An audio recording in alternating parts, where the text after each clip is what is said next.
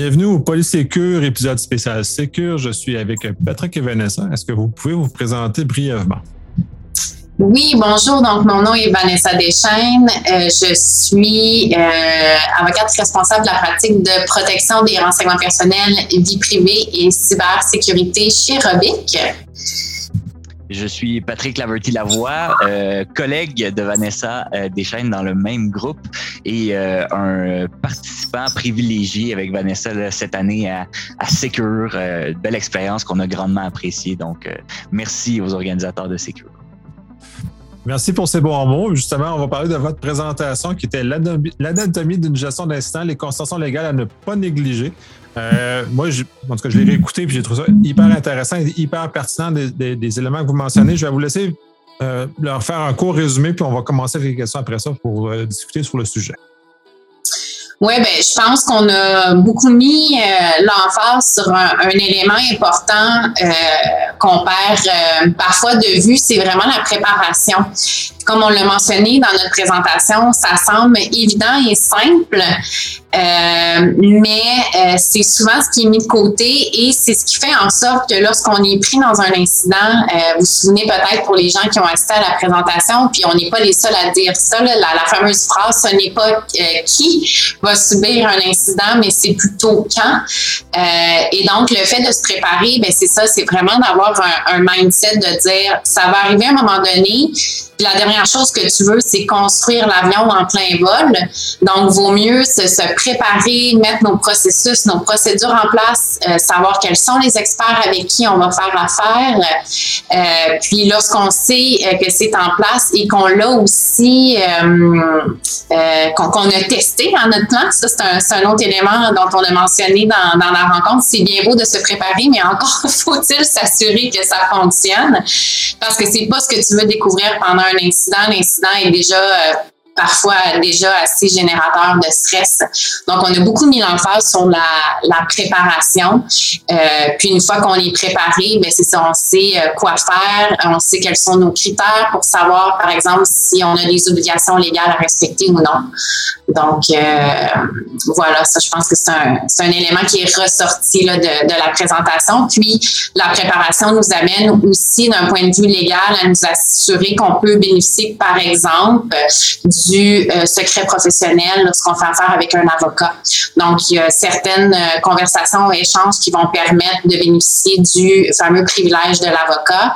Et donc, si éventuellement l'incident euh, devient litigieux, ben, le fait d'avoir justement mis ça en place en amont, ça vient aussi protéger l'organisation en termes de gestion des risques juridiques. Tout à fait. De toute façon, pour avoir moi-même géré plusieurs incidents dans ma carrière, euh, rien comme la préparation puis de savoir où on s'appuie, euh, d'avoir les appuis juridiques, mais aussi euh, communicationnels qui sont très importants, de gérer tous ces éléments-là.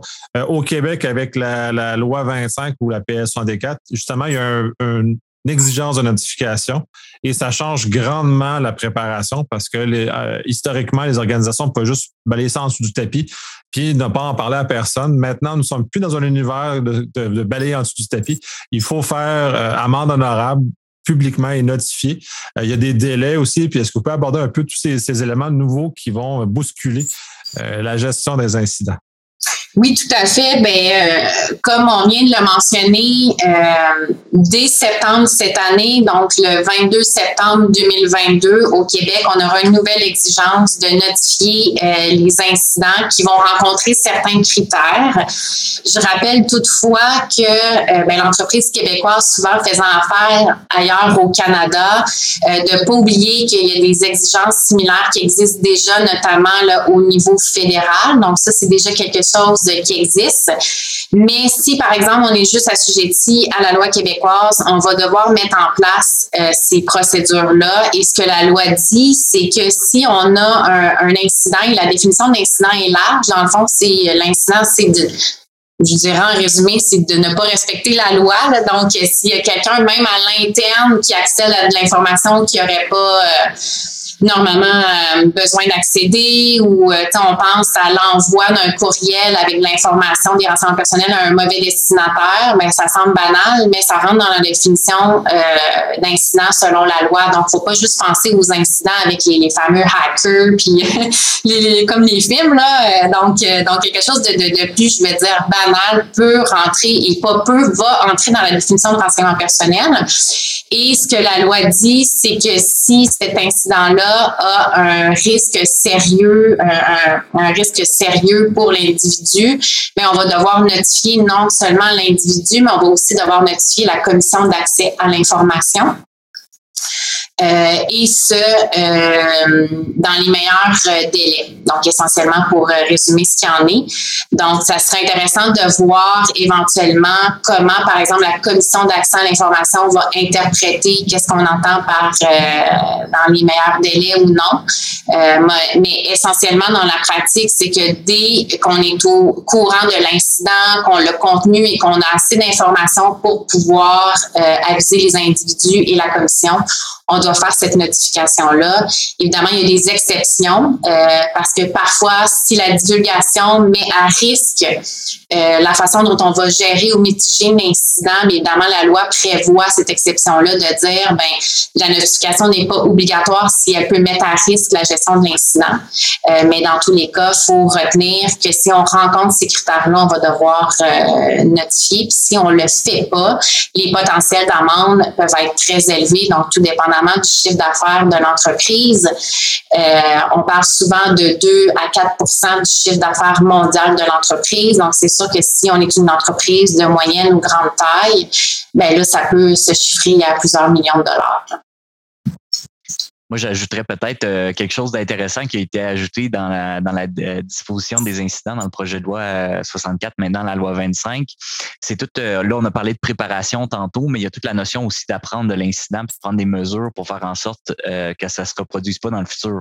Donc, on a parlé de préparation tantôt, on parle de notification, mais il y a tout l'aspect post-mortem aussi qui est important de ne pas négliger, qui maintenant va être intégré dans les nouvelles dispositions légales de la loi 25. Donc, pas seulement se préparer, mais aussi apprendre s'assurer que l'an d'après, on ne fasse pas la même erreur, puis euh, parce que c'est quelque chose que la commission d'accès à l'information va pouvoir euh, étudier à l'avenir dans un examen des mesures qui ont été prises.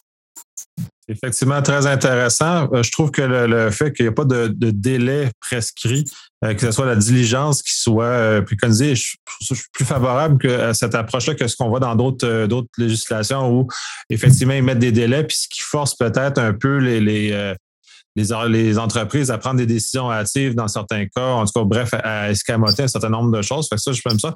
Mais la jurisprudence nous permettra de voir à quel point euh, la marge de manœuvre est disponible là-dedans. Puis c'est là où toute la beauté de ces, règles-là va se, va se mettre en œuvre.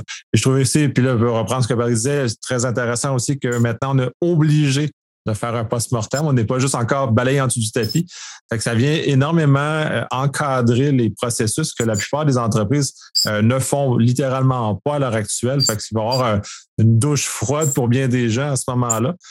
dans tout ça, le rôle de l'avocat, vous avez mentionné du, le secret professionnel. Il y a des nuances à apporter au niveau du secret professionnel, puis ça serait important d'y revenir parce que justement, si on divulgue dans un mauvais contexte, ça peut amener justement que des fonctions non protégées. Oui, tout à fait. Ben, au niveau du secret professionnel, euh, c'est simple et pas simple dans ce sens où il faut que les gens comprennent, c'est pas parce que de facto, il y a un avocat, par exemple, qui est sur euh, des échanges courriels que le secret professionnel euh, va s'appliquer. Donc, il y a quand même des, des, critères à respecter pour bénéficier du secret professionnel. Cela étant dit, euh, si on doit utiliser ces communications-là ou ces rapports-là ultimement dans un litige, bien, ça sera un débat que l'avocat pourra faire dans un deuxième temps, euh, à, savoir si euh, les rapports ou les communications sont protégées ou non. Donc, ce qu'on dit, c'est pour le client, bien, vaut mieux se protéger en amont. Donc, dès lors qu'on vient cogner à la porte de notre conseiller juridique externe, ben, potentiellement, pourra bénéficier du secret professionnel, puis on fera le débat par la suite si c'est le cas ou pas. Donc, c'est plus facile de procéder de cette façon-là que d'y aller à l'inverse, de commencer plein d'échanges sans qu'il y ait un conseiller juridique externe, puis que là, il y a peut-être des choses qui se sont dites qu'on aurait peut-être pas dû dire, ou encore là, le fait, c'est pas de, cacher des choses, comme tu l'as mentionné, Nicolas, de, mettre des choses en dessous du tapis, euh, mais c'est de pas non plus se tirer dans le pied, si on veut, en termes... Euh, euh, dans nos communications au sein de l'entreprise parce qu'on le sait quand on gère un incident, il y a des gens parfois qui partent en panique. Puis là, il y a des choses qui se disent puis c'est peut-être pas ça ou on pense que c'était grave, finalement c'est pas grave. Donc ça permet aussi de venir moduler tout ça là. Oui, très intéressant. Puis effectivement, le, but du secret professionnel dans ce cas-ci, c'est pas de balayer en dessous du tapis, mais c'est vraiment de prendre une décision éclairée en toute liberté de pouvoir prendre cette décision-là, justement parce que des fois, dans, la, chaleur du moment, euh, on peut perdre, peut-être euh, considérer les choses de façon très différente. Puis justement, c'est très, très important euh, ainsi. vous avez aussi mentionné le registre des incidents, qui est un élément important, puis qui va devenir important aussi pour les, en anglais, les due diligence, mais les, revues diligentes qui suivent, qui précèdent l'acquisition d'une entreprise. Donc, ces éléments sont très intéressants aussi. J'aimerais ça vous entendre. Oui, mais je laisserai peut-être la parole à mon collègue Patrick cette fois-ci euh, pour le registre, puis je pourrais compléter euh, au besoin. Ben oui, ben tout à fait. En fait, euh, le registre de, l'incident, ça constitue un outil dans le temps pour être capable à une entreprise de démontrer qu'elle a été diligente dans, dans, la gestion de ces incidents. puis notamment, là, quand on parle de la loi 25 tout ça, on vient de parler d'incidents de confidentialité, c'est-à-dire qui concernent des, renseignements personnels. Et le registre permet à, l'entreprise de prouver qu'elle a, qu'elle a fait l'exercice d'évaluer bon, l'étendue euh, de l'incident, euh, qu'elle a pris en considération les faits euh, essentiels qui ont entraîné l'incident en soi, puis les faits qui ont fait en sorte aussi que qu'elle a déterminé que l'incident était mitigé ou non. Et finalement, son évaluation, elle est de savoir si, si elle devait notifier ou non. Est-ce qu'il y avait un risque de préjudice sérieux ou non. Donc, euh, ça devient comme un, inventaire interne euh, pour les entreprises euh, qui, qui, ont comme une liste, là, si on veut, de tous les derniers incidents. Ça leur permet non seulement de, démontrer la conformité ou ça facilite la démonstration de la conformité si c'est bien fait, mais aussi ça leur permet d'apprendre. Notamment, on a parlé des post-mortem euh, tantôt. Ben, si on a une grande entreprise, par exemple, qui se retrouve avec un registre des incidents de confidentialité à la fin de l'année, puis on a 12 incidents du même type, ben, on se rend compte qu'il y a quelque chose qui ne va pas non plus. C'est, un outil qui non seulement peut servir à démontrer la, conformité à l'externe, mais qui peut aussi devenir un outil interne pour apprendre puis améliorer les, processus et procédures euh, de l'entreprise elle-même ce qu'il faut comprendre, c'est qu'au Québec, le, contenu en tant que tel du registre euh, n'a pas été défini dans la loi. Donc, c'est quelque chose qu'on va euh, potentiellement peut-être mettre dans un règlement. Euh, donc, pour l'instant, au Québec, on n'a pas le détail de ce que doit contenir le registre. Euh, ce qu'on a, par exemple, au fédéral, le fédéral vient nous dire un peu quels sont les critères. Peut-être juste à titre informatif, on verra si ça sera la même chose au Québec. Mais la dernière étude qui a été faite par le commissaire fédéral relativement au registre de sécurité, c'était, évidemment selon le commissaire, le fait que les registres ne contenaient pas assez d'informations ce que le commissaire mentionnait, c'est qu'il voulait justement voir un peu c'était quoi le, cheminement, c'était quoi la pensée de l'entreprise euh, pour en venir à déterminer qu'elle devait, par exemple, ou non, euh, oui ou non, notifier le commissaire.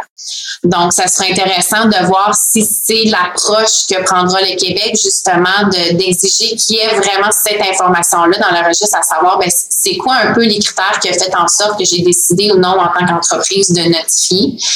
Euh, puis, il faut comprendre que le registre euh, concerne les incidents dans un sens large, donc pas juste les, les, les, incidents que finalement on a notifiés, mais tout incident. Euh, donc, d'où le, le, point un peu d'avoir l'information de dire, OK, mais pourquoi finalement en bout de ligne cet incident-là, on a notifié ou non. Encore une fois, un, conseiller juridique pourra euh, vous aider à déterminer le degré d'information qu'on veut ou qu'on ne veut pas mettre dans un tel registre. Euh, mais comme je l'ai mentionné, éventuellement, on s'attend à avoir des détails additionnels de la part de la commission d'accès ou du gouvernement via un règlement sur la composition de ce fameux registre-là. puis comme on l'a mentionné, bien, tout comme la notification des incidents, ça, ça entre en vigueur cette année, en septembre 2022. Absolument. Puis j'ai trouvé très intéressant, vous avez soulevé le point pendant la présentation puis euh, pendant le podcast, euh, l'atteinte à la vie privée, euh, le renseignement personnel. De toute façon, à l'heure actuelle, la plupart des, incidents vont toucher de façon directe ou indirecte à de l'information personnelle. Fait que déjà là, on est déjà à 99% du temps dans un contexte comme celui-là. Et d'ailleurs, c'est la façon qu'on définit le renseignement personnel. Puis j'aimerais ça vous entendre là-dessus, puis vie privée incidemment aussi, parce que ça, va influencer énormément justement le registre. Ça va influencer la notification. Fait qu'il il y a énormément d'informations. J'ai l'impression que les gens, des fois, mettent la barre pas à la bonne place, soit des fois trop élevée ou des fois trop basse, selon, selon les critères. Puis ça pourrait venir les mordre euh, face à la commission dans ce cas-ci s'ils la mettent au mauvais endroit. Oui, tout à fait. Les, que ce soit au Québec ou ailleurs au Canada, la définition de ce qu'est un renseignement personnel est une définition qui est large. Donc, comme je le mentionne souvent, euh, on aimerait bien avoir une liste d'épiceries, mais malheureusement, cette liste d'épiceries-là n'existe pas, bien qu'il y, y, a des données par défaut. On sait que c'est des renseignements personnels, mais la définition vient dire qu'un renseignement personnel, c'est un renseignement, euh, c'est tout renseignement qui permet d'identifier euh, une personne de façon directe ou indirecte. Donc, ce qu'il faut comprendre, c'est que la définition, elle est contextuelle parce que dans certains contextes, je donne souvent l'exemple euh, d'une classe. Donc, si on est dans une classe, puis euh, qu'on a moitié homme, moitié femme, euh, puis que je donne l'information, c'est une femme aux cheveux blonds. Mais si ça donne que dans ce contexte-là, même s'il y a moitié homme, moitié femme, et qu'il y a juste une femme qui a les cheveux blonds, mais cette simple information-là, dans ce contexte-là, permet d'identifier une personne. Tandis que dans un autre contexte, si, encore une fois, j'ai moitié homme, moitié femme, puis j'ai plusieurs femmes qui ont les cheveux blonds, ben là, cette simple information-là, femme aux cheveux blonds, ne permet pas nécessairement d'identifier la personne. Donc, on voit vraiment ici l'aspect contextuel et euh, la loi, elle est large aussi dans ce sens où elle vise autant les renseignements de nos clients que les renseignements de nos employés. Donc, ça aussi, parfois, euh, les, entreprises vont, euh, peut-être pour une question de gestion de risque, euh, d'avoir un focus davantage sur les renseignements des clients. Euh, je dis pas que c'est bon ou c'est mauvais, mais ce que je dis, c'est que souvent, on oublie l'aspect de nos renseignements employés. Donc, on doit mettre les mêmes processus et procédures en place, que ce soit pour des renseignements clients ou employés. Et donc, les aspects en lien avec la gestion des incidents et les notifications, ben, s'appliquent aussi par rapport au renseignement de, nos employés.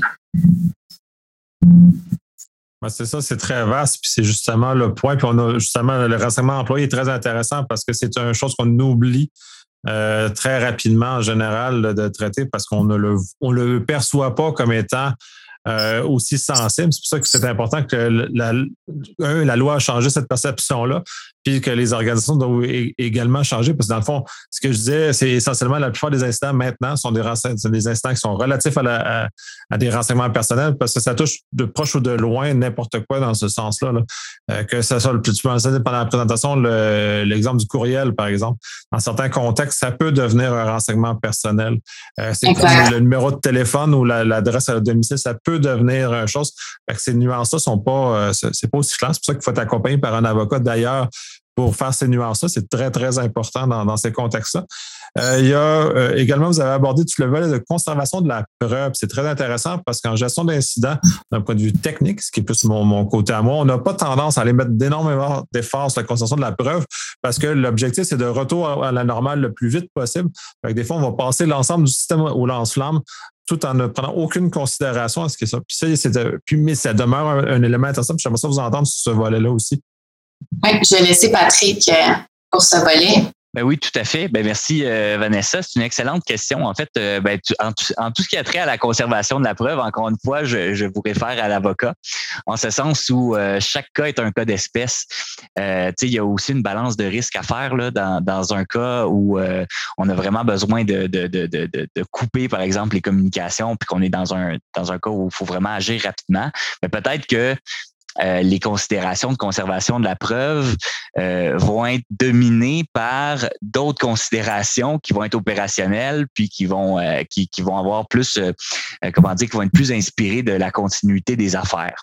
cela dit, si on est dans un cas où la preuve pourrait nous, nous, nous servir soit dans la démonstration, par exemple, de, de, de d'une conformité euh, auprès d'une autorité de contrôle ou dans le cadre d'un litige auprès d'un tiers. Par exemple, on a un tiers fournisseur euh, X.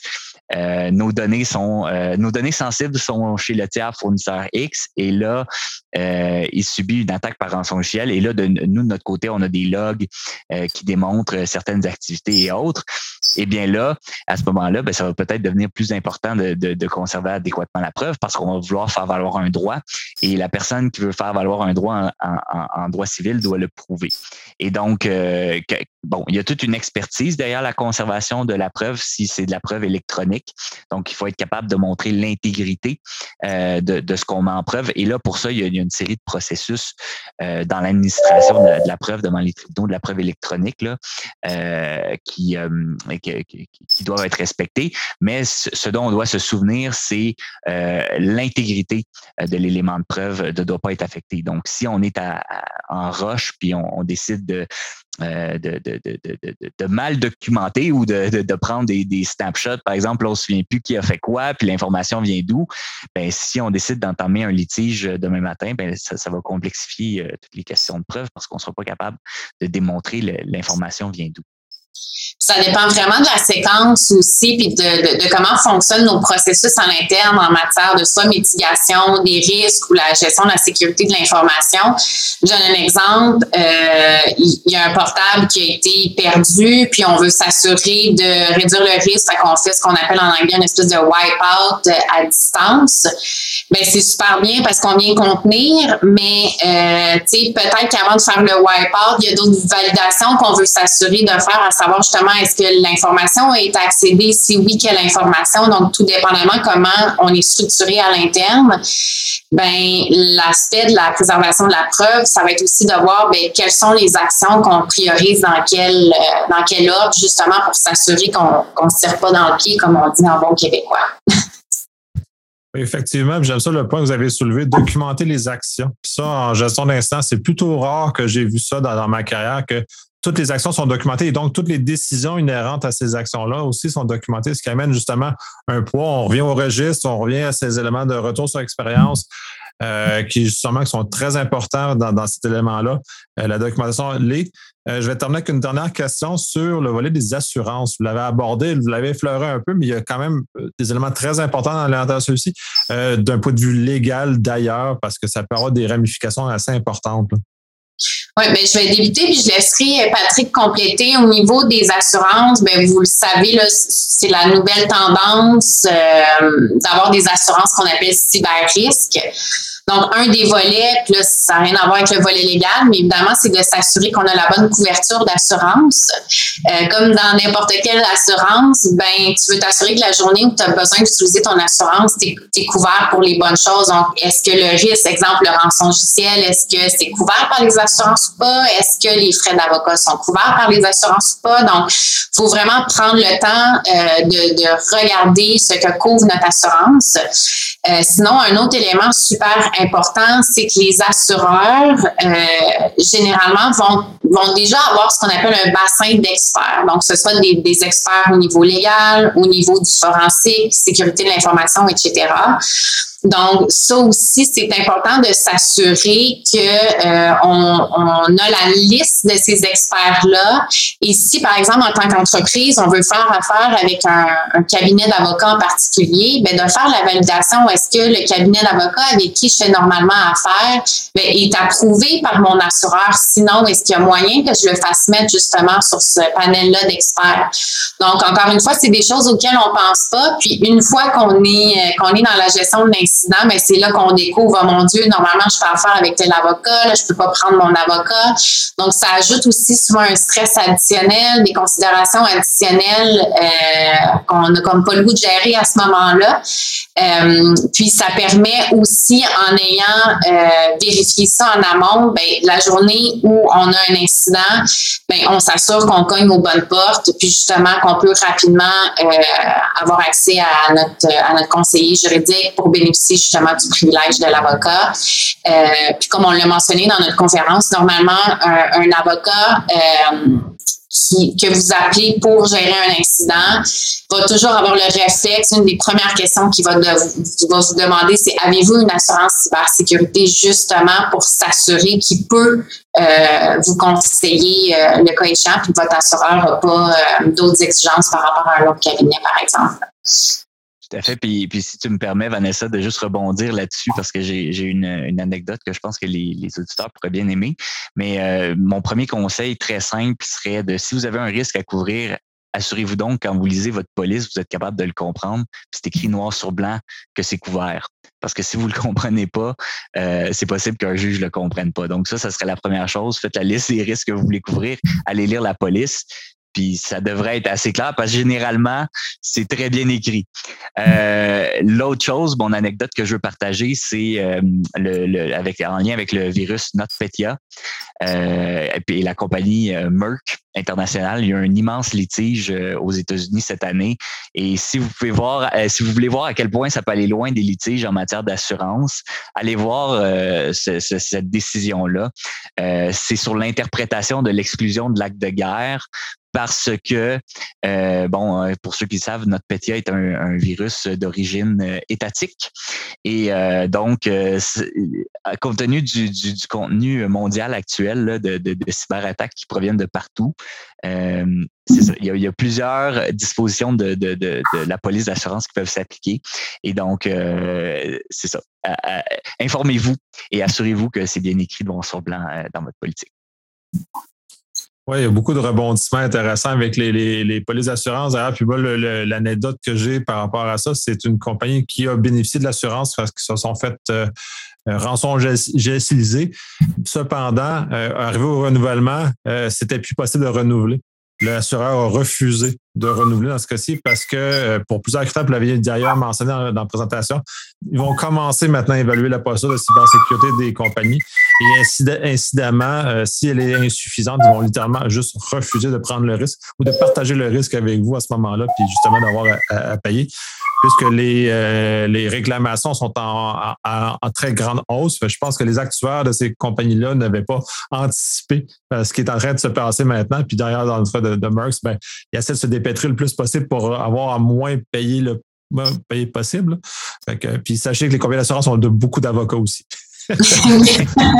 c'est un peu leur univers. À part avec les actuaires, euh, il y a beaucoup de, de, de, de ce genre de monde. Euh, sur ce, euh, je vous remercie énormément de votre temps, de votre générosité, autant pour avoir venu nous présenter au Sécure que d'avoir participé euh, au podcast. Je vous laisse le mot de la fin. Mais le mot de la fin, je dirais que préparez-vous. Hein? Je, l'ai dit d'entrée de jeu, préparez-vous. Quand on est bien préparé, c'est, comme on l'a mentionné dans notre conférence, c'est 50% du succès donc, euh, allez-y en amont. Il y a aussi un retour sur investissement quand on se prépare. Euh, en bout de ligne, euh, ça nous coûte moins cher. Donc, le mot de la fin, ça serait simplement de, de, se préparer. De toute façon, mais on n'a pas le choix de se préparer. On a une loi qui entre en vigueur dans les prochains mois. Donc, moi, ce serait ça le, le mot de la fin.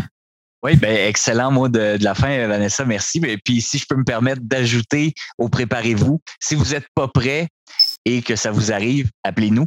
On est là pour vous aider. Donc, euh, petit pitch marketing euh, de fin de podcast, mais, euh, mais on est là vraiment pour vous aider là, si jamais une telle situation vous arrive. Merci beaucoup.